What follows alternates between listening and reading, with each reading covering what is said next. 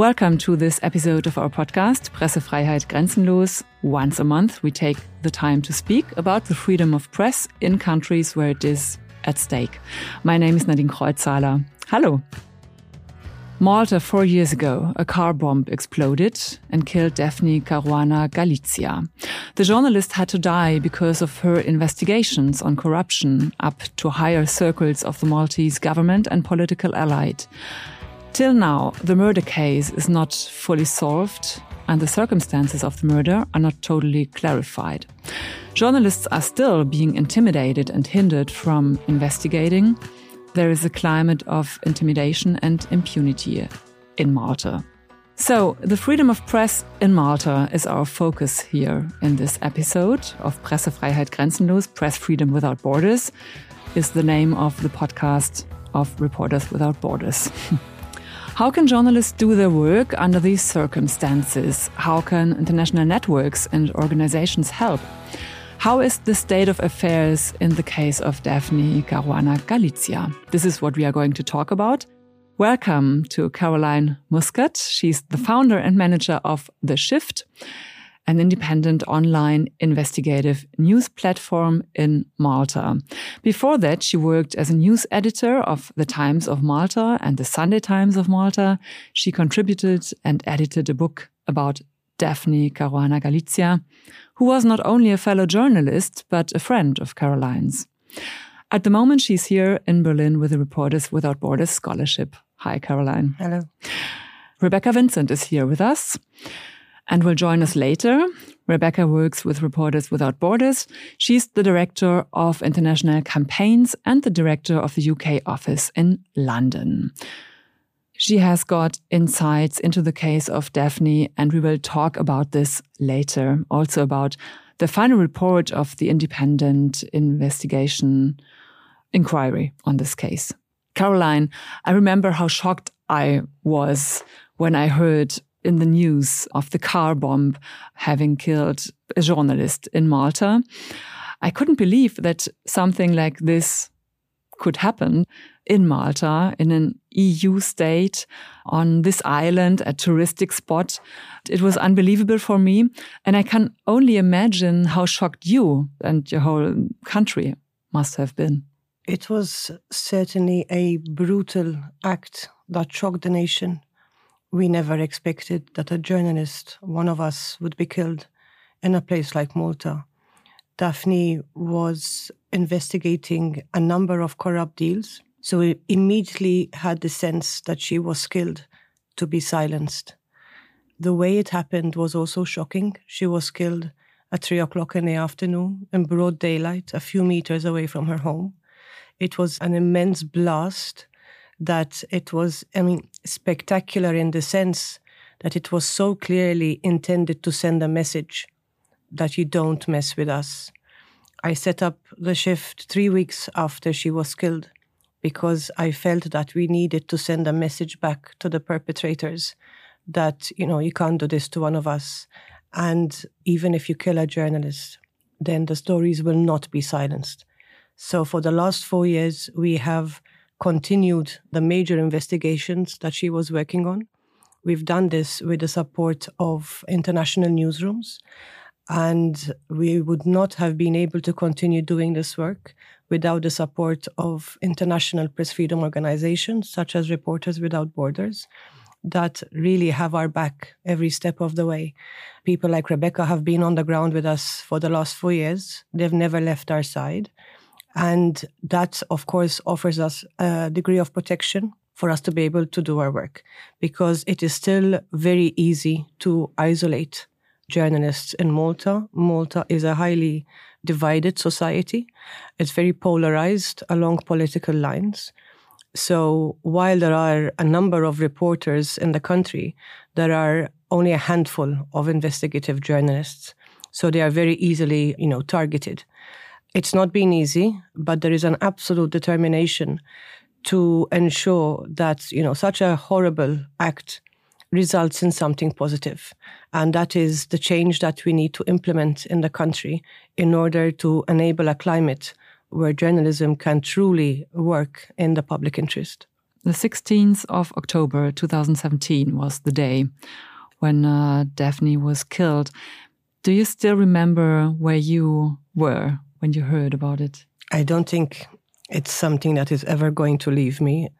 I was sitting at home and I live about 10 minutes away from where the bomb uh, happened. I was one of the first people to be called. But, you know, the instinct of a journalist when something happens is to immediately rush to the scene. And I remember I just sat down. I couldn't move for half an hour. And I was just, I was just countering. I wasn't believing what I was told.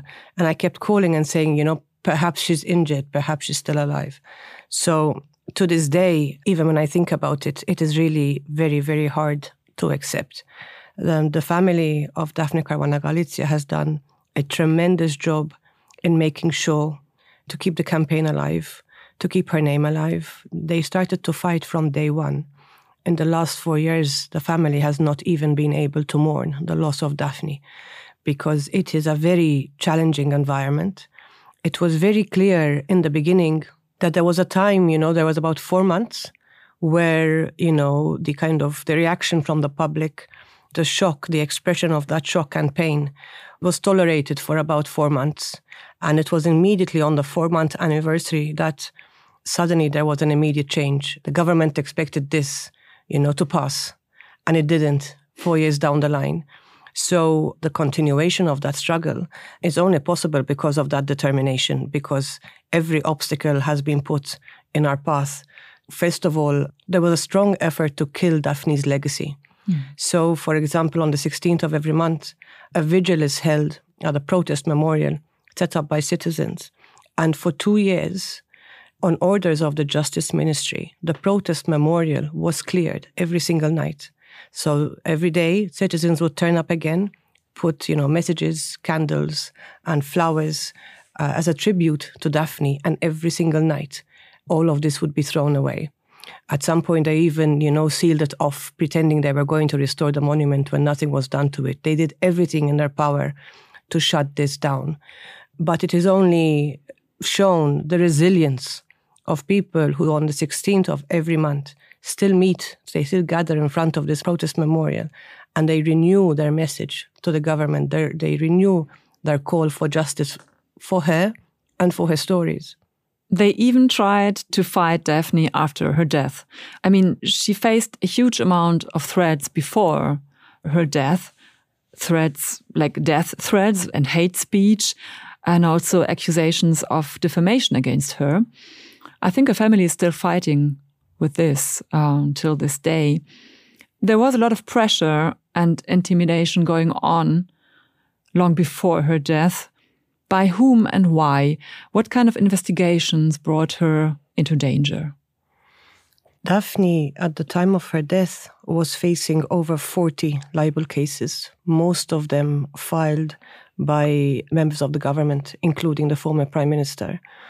And the law, as it is in Malta, allows these libel cases to go on even after her death. So her family has had to continue fighting these libel cases, which is extremely unfair because they don't have the material that Daphne had. They don't have access to the sources that Daphne has. So it's extremely unjust that this is allowed to continue.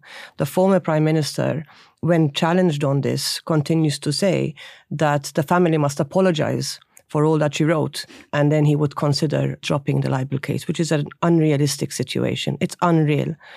It is the same party that is in government that set up Daphne Caruana Galizia as a target of hate. They ran a 30 year campaign that isolated her and dehumanized her. One of the first investigations that we did at the shift was to try to understand because we were noticing patterns, you know, for example, the same narratives, sentences literally copied and pasted, and the way they spread across the spread and the reach that they had on social media. So we wanted to understand this because, I mean, how can we move forward as journalists without understanding the source of this, how it works, how the machine works? And what we discovered is that the party in government had set up a secret Facebook groups. And I say secret because to get access to these Facebook groups, you literally had to show party membership. And the way that these groups were moderated, so they would, you know, like inflame certain rhetoric, they would target specific journalists and dissidents. Um, f- first of all, particularly Daphne, but it continued even after her death. And they would reveal the personal details of the person, the home address, you know, and incite people to target these individuals.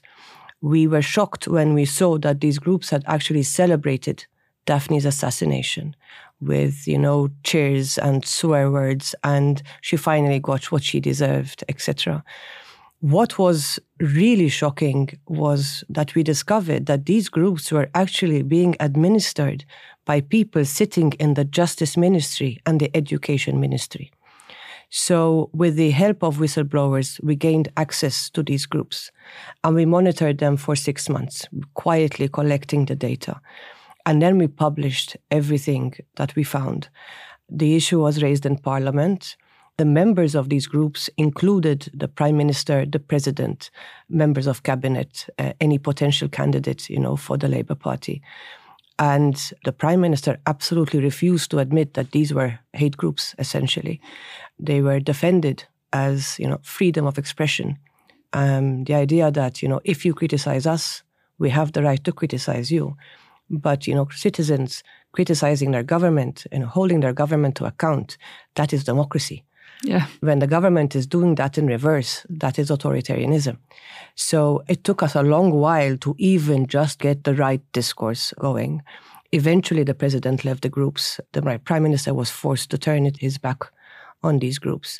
But they continued to operate. And after Daphne's assassination, they moved on to targeting others because as I said, Malta is a very small country. These groups, in Malta, for example, an election has been won by 1,800 votes, you know. And these groups, their members total 60,000 people. That's about 15% of the electorate in Malta. So they had a massive, massive influence. And they unleashed, you know, a climate of hate on social media. The international community still has difficulty, you know, coming to a precise definition of what hate speech is. But at the end of the day, whether it's a threat, whether it's hate speech, whether it's harassment, it is a climate of intimidation. And this has a chilling effect on journalists and citizens because it is a very clear message that is being sent out that if you persist, then you will be targeted. My face is very often on Prime TV, on the Labour Party's TV station, because the media landscape in Malta is such I mean, it is unique in the EU because most of the media is owned by the two political parties. Um, the government absolutely dominates the public sphere. Uh, it has its TVs, radio stations, online news portals, daily and Sunday newspapers. And then, obviously, what we discovered over social media controls that climate too. So it is very difficult to, you know, counter the narratives that they push forward. And it is very then easy to again isolate and target certain individuals that persist in pushing back.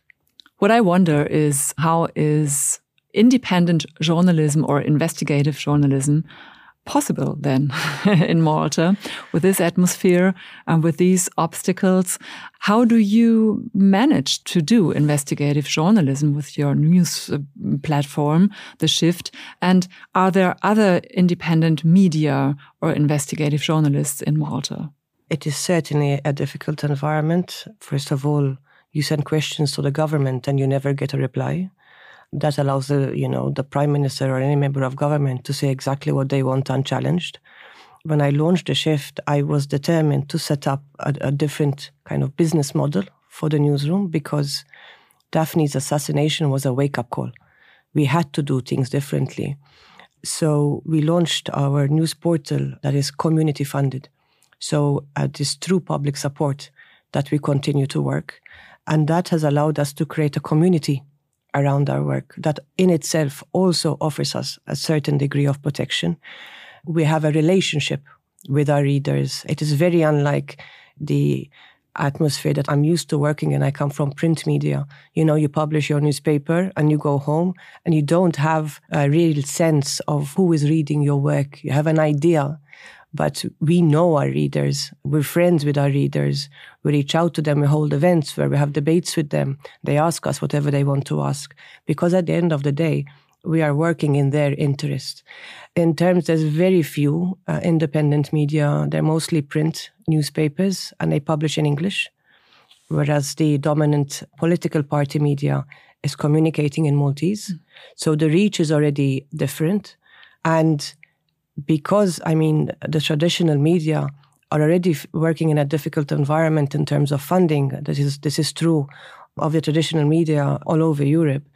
But in Malta, that has a very specific consequence. And especially what happened, for example, in COVID, is that they started to call for state funding for subsidies to enable them to move forward. But instead of having a transparent process, what happened was that the prime minister had you know meetings behind closed doors with individual editors and we don't know the amounts that were given we don't know the agreements that were made and we don't know whether this compromised their work. It is not an easy environment and even in that context of covid we said because from day one the shift declared publicly that it will not accept any money from the government or political parties because of this dominance that they have.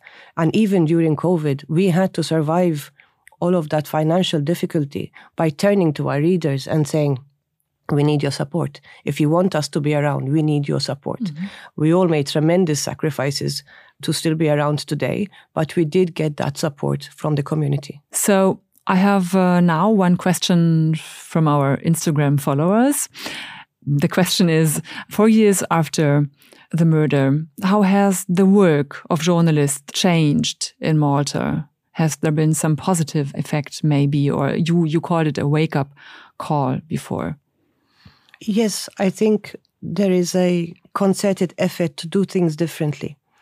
Even the way that we do investigative journalism, and that is why we have a specific focus at the shift.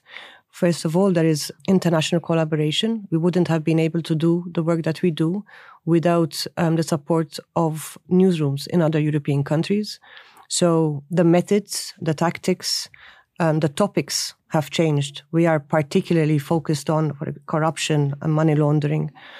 And the more we dig, the more we realized that the picture that Daphne was investigating was spot on in the sense that she noticed early on that Malta became a hub for money laundering. There's a lot of financial money, there's a lot of financial flows passing through the country. And Malta was making it and is still making that very easy. So, in return, we can help international newsrooms understand these money flows and how they pass through the company, through the, through the country, because we're there on the ground. You still need people on the ground at the end of the day. And similarly, they help us understand corrupt deals that Malta has signed and deals that it has pushed forward in countries, for example, like Montenegro, where we discovered that they worked with, with the government, our government worked with the government there to set up a wind farm. And it was an immensely corrupt deal. And we found the same players in Malta, players like uh, Azerbaijan's SOCAR. We found the same players in Malta and in Montenegro. So they replicated this deal in another country that was struggling itself to fight corruption. So I think this is a positive development.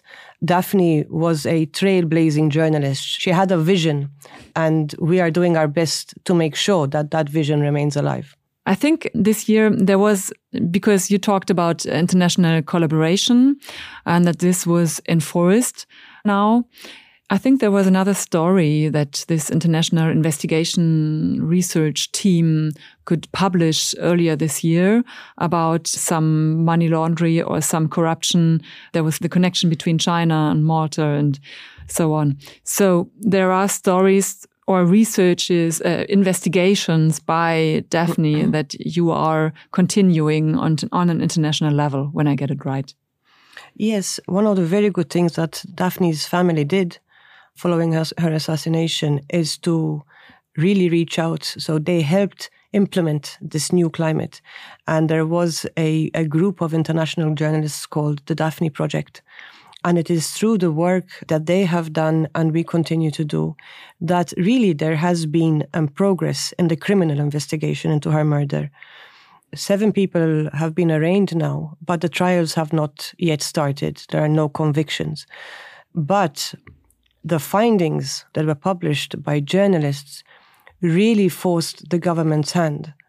And then the public inquiry was established, which looked into the circumstances around her assassination, which the government resisted for two years. It is thanks to the, the pressure applied by international organizations and uh, European institutions like the Council of Europe that really helped this process to start.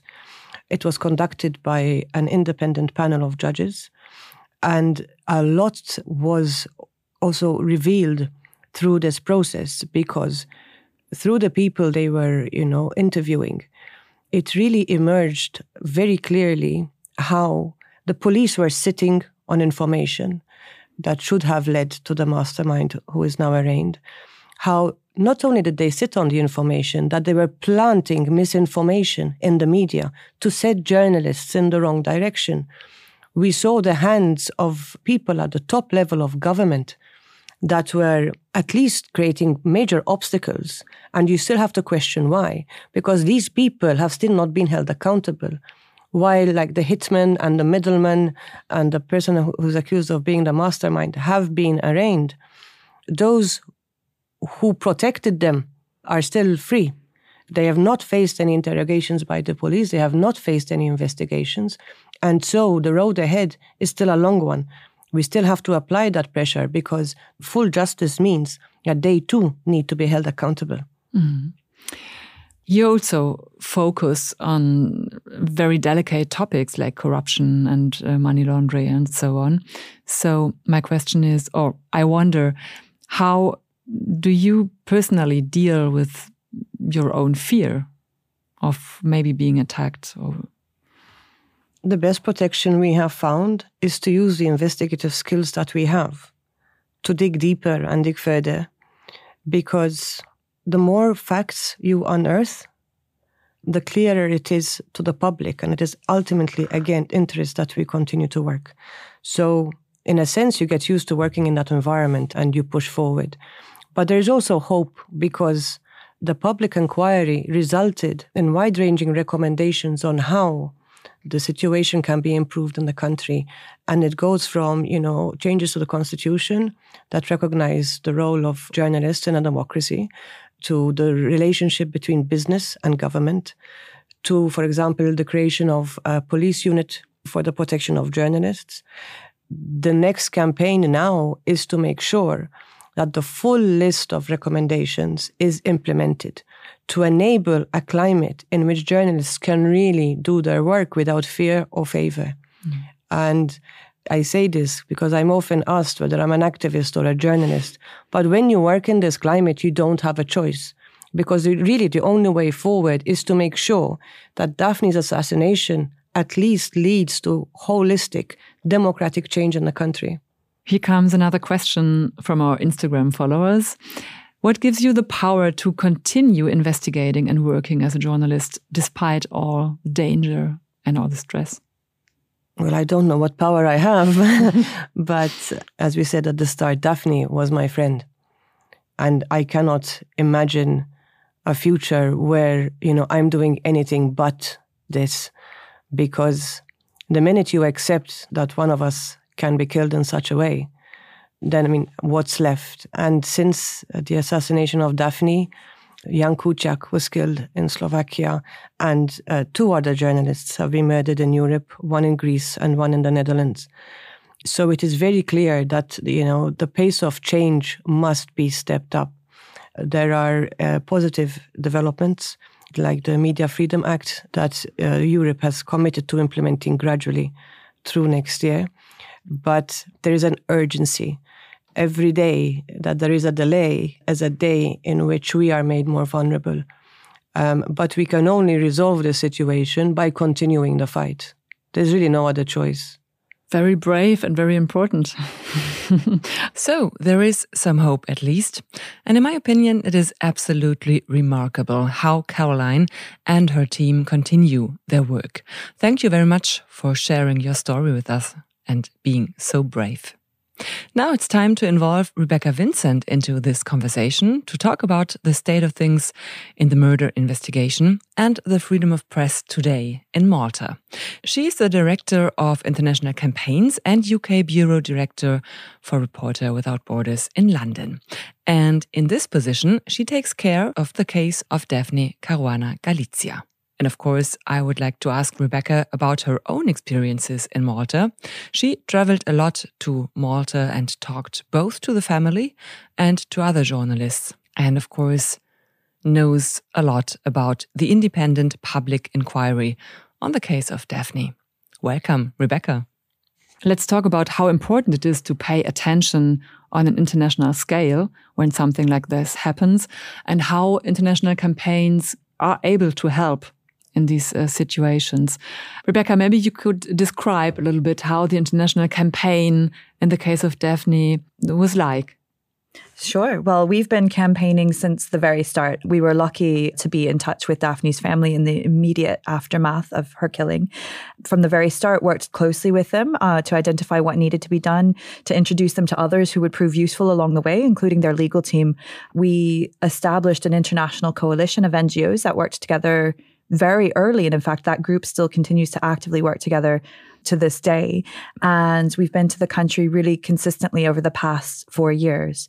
So the situation has changed quite a lot. It's important to note that there has been progress in some areas of the case. Um, we've had frustrations along the way, and things often feel, especially to those on the ground, to be very slow moving. But if you look at where we're at now compared to four years ago, tremendous progress has been made. And this is really important too, because it's worth noting in the broader scheme of things, there's almost always impunity for the killings of journalists, full or partial impunity. When we look around the world, around nine out of 10 cases of journalists killed are committed with impunity. So even though, again, we still have a long way to go, this progress is tremendous. I think what the campaign for justice has achieved so far has already been significant and will already help offer protection to others because those who wish to use violence to silence critical voices know that there will be costs. And we're hoping that what we will be able to achieve here is full criminal justice and broader reforms needed. There have been important steps along the way. In terms of the murder investigation, there have now been seven men arraigned in connection with Daphne's assassination. This ranges from the alleged mastermind, Yorgen Fenech. He is currently behind bars as the compilation of evidence continues against him. Um, and it ranges through middlemen and those accused as well of uh, supplying the bomb and actually carrying out the attack. So that is significant. We have not yet seen anybody brought to trial, but the legal process is slowly moving there. And we will continue to monitor that process and hope to, to see them prosecuted to the full extent of the law.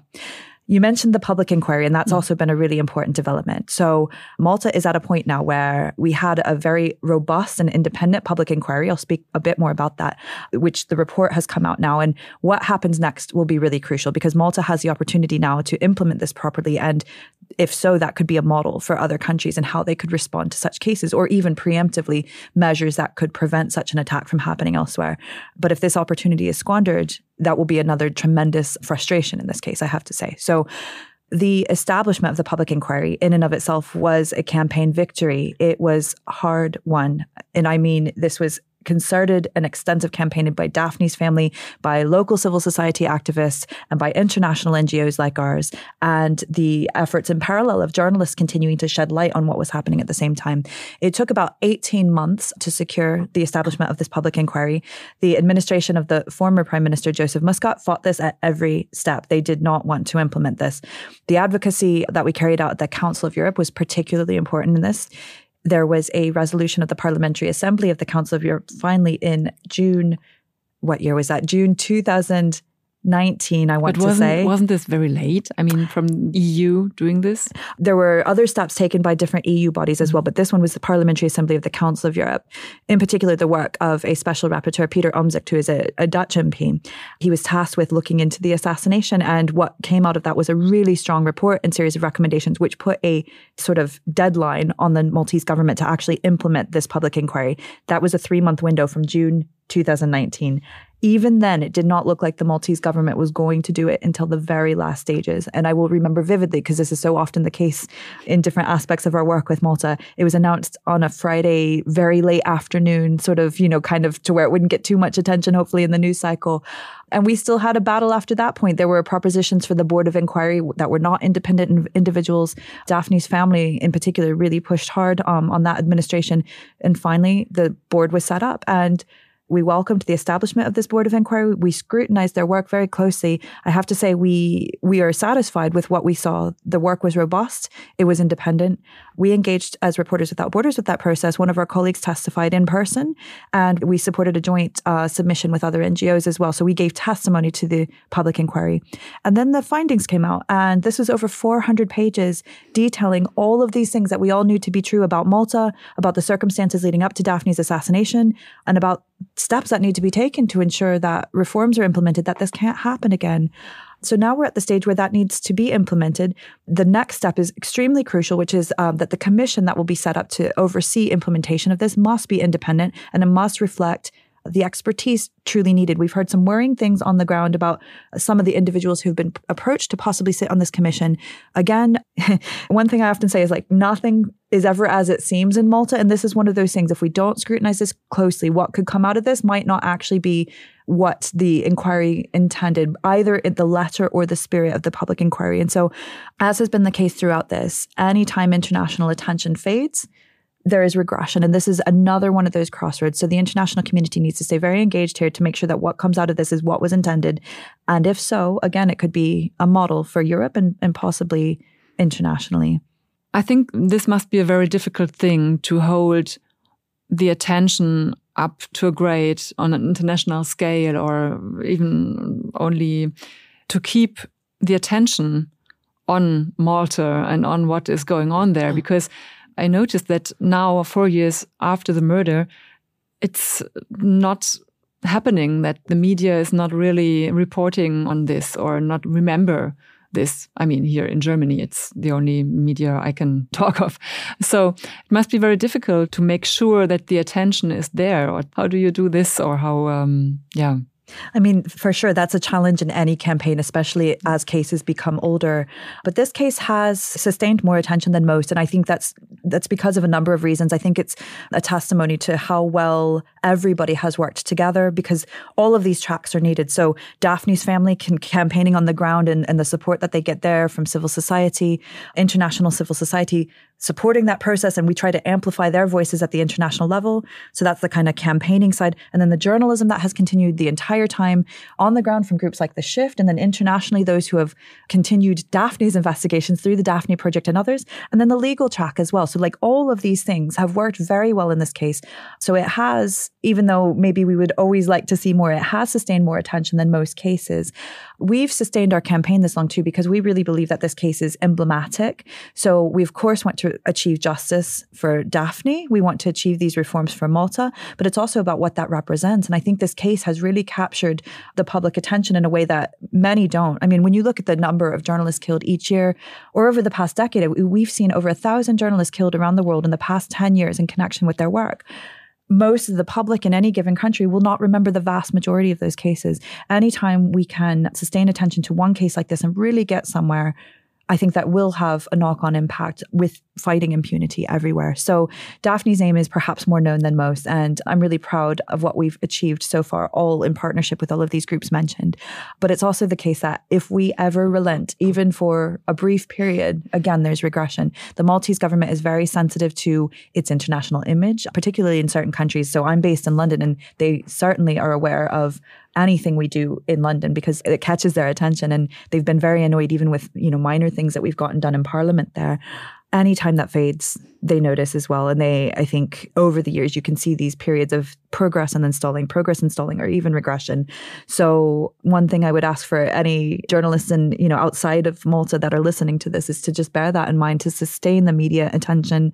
There will be moments sometimes where headlines can be almost misleading. One example is when Yorgen Fenech was initially arrested. If you just glanced at the headlines that were generated from that internationally, it looked like okay, well, this is now solved. So people are shocked that over two years after he was initially arrested arrested. He has not yet even been brought to trial, mm-hmm. let alone sentenced. So we can't take anything for granted. We have to sustain it. Thousands of hours have gone into this, thousands and thousands of hours from everybody involved.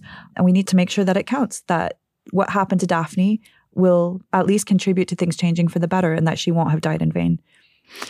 So the final report of the inquiry holds the Maltese state and former government responsible for creating an atmosphere of impunity that made the murder possible to happen.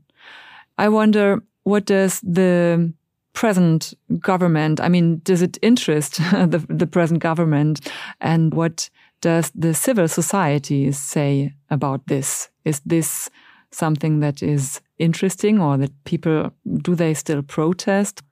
Absolutely. So, from the civil society side, I think a lot of us felt a bit vindicated with some of the aspects of the details of this public inquiry report. In particular, I remember some very vivid language being used about the influence of the office of the prime minister spreading like an octopus through other parts of government. This is not the first time we've heard that. Other reports by international bodies in the past four years have shown a lack of checks and balances on the office of the prime minister, other problems with rule of law and with de- democratic institutions in Malta. We know more about this than ever because of the light that has been shed on the situation by what happened to Daphne and all of this that has ensued. So it's now up to Malta and up to Europe to ensure that the reforms that are necessary are implemented. Um, there are very active groups on the ground who continue to protest, who continue to engage in activism and other other ways. Our international groups are also engaged in advocacy directly with the Maltese authorities and at the European level. We raised our concerns in person in the country last month as Reporters Without Borders. We traveled back to the country to mark the four year anniversary of Daphne's assassination as part of a joint press freedom mission with four other NGOs. We spoke to Prime Minister Robert Abela about the public inquiry, in particular, urged him to ensure full implementation of these recommendations it's important to note the principles here. The public inquiry really underscored the need for the Maltese government to recognize the media as the fourth pillar of democracy and to create a safe and enabling environment for journalists going forward. I want to underscore that one of the main purposes of the public inquiry in the first place was not only to ascertain what happened to Daphne to work out did the state have knowledge of this? Could this horrific act have been prevented? But also to draw lessons for the future because journalists who continue to work in Malta do so at great risk, particularly investigative journalists. There are very few people like Caroline who are plugging away at these sort of risky topics into investigations into corruption and issues that powerful people in Malta still want to keep hidden. And at present, nothing has changed significantly enough for us to be satisfied that this couldn't happen again. And in fact, I said to the Prime Minister just a few weeks ago that it's our view at Reporters Without Borders that what happened to Daphne could still happen to another journalist in Malta today. That is alarming. And he disagreed with us, frankly, and disputed some of the evidence that we put forward that journalists that speak to us. And I you know when I go to the country I interview a range of stakeholders who speak to us about not only higher level threats that might get media attention but just this low level climate of harassment intimidation and online abuse and threats as well that are just viewed as normal by journalists working in Malta because they're so used to it now. But we can see coming from abroad that it's not normal, that they should not be working in this way.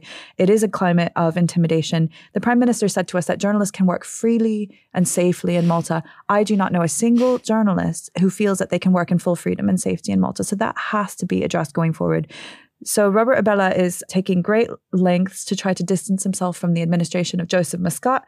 He focuses very much on what has happened from January 2020 onwards because that's when he took mm-hmm. office.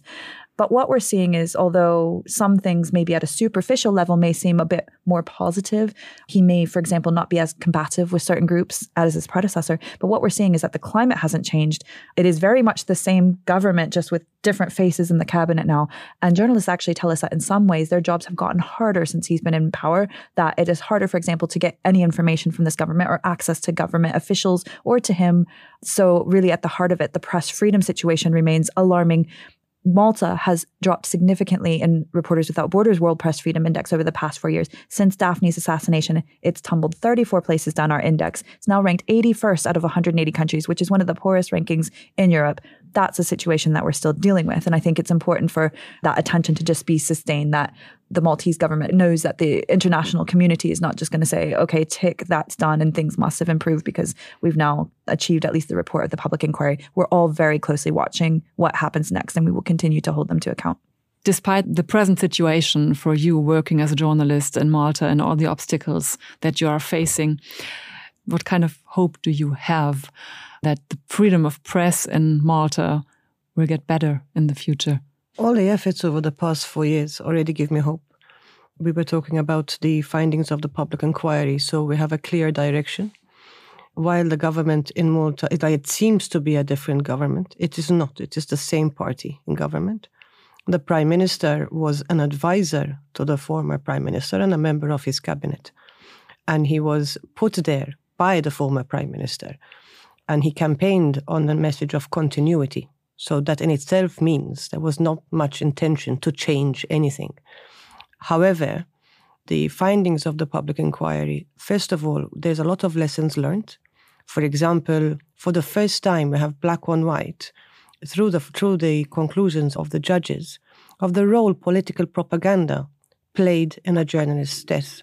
That's a lesson not only for Malta, it's a lesson for every other country that values democracy, because it is a case study of how political propaganda can isolate and dehumanize an individual and make that person vulnerable to attacks. So again, these lessons should be adopted by other countries. They should learn from the mistakes that we've done. We have to push forward, and we will push forward with a campaign to make sure that the full, full recommendations of the public inquiry are implemented. How long that takes, I don't know, but we've made a consistent effort. We have strong international support. And I do feel positive that we will get there in the end. And that in itself would be really great because, like I said, it's not only good for Malta, it can serve as a blueprint for other countries. Thank you, you both. Rebecca Vincent, the Director of International Campaigns and UK Bureau Director for Reporters Without Borders in London. And thank you, Caroline Muscat, for sharing your story with us.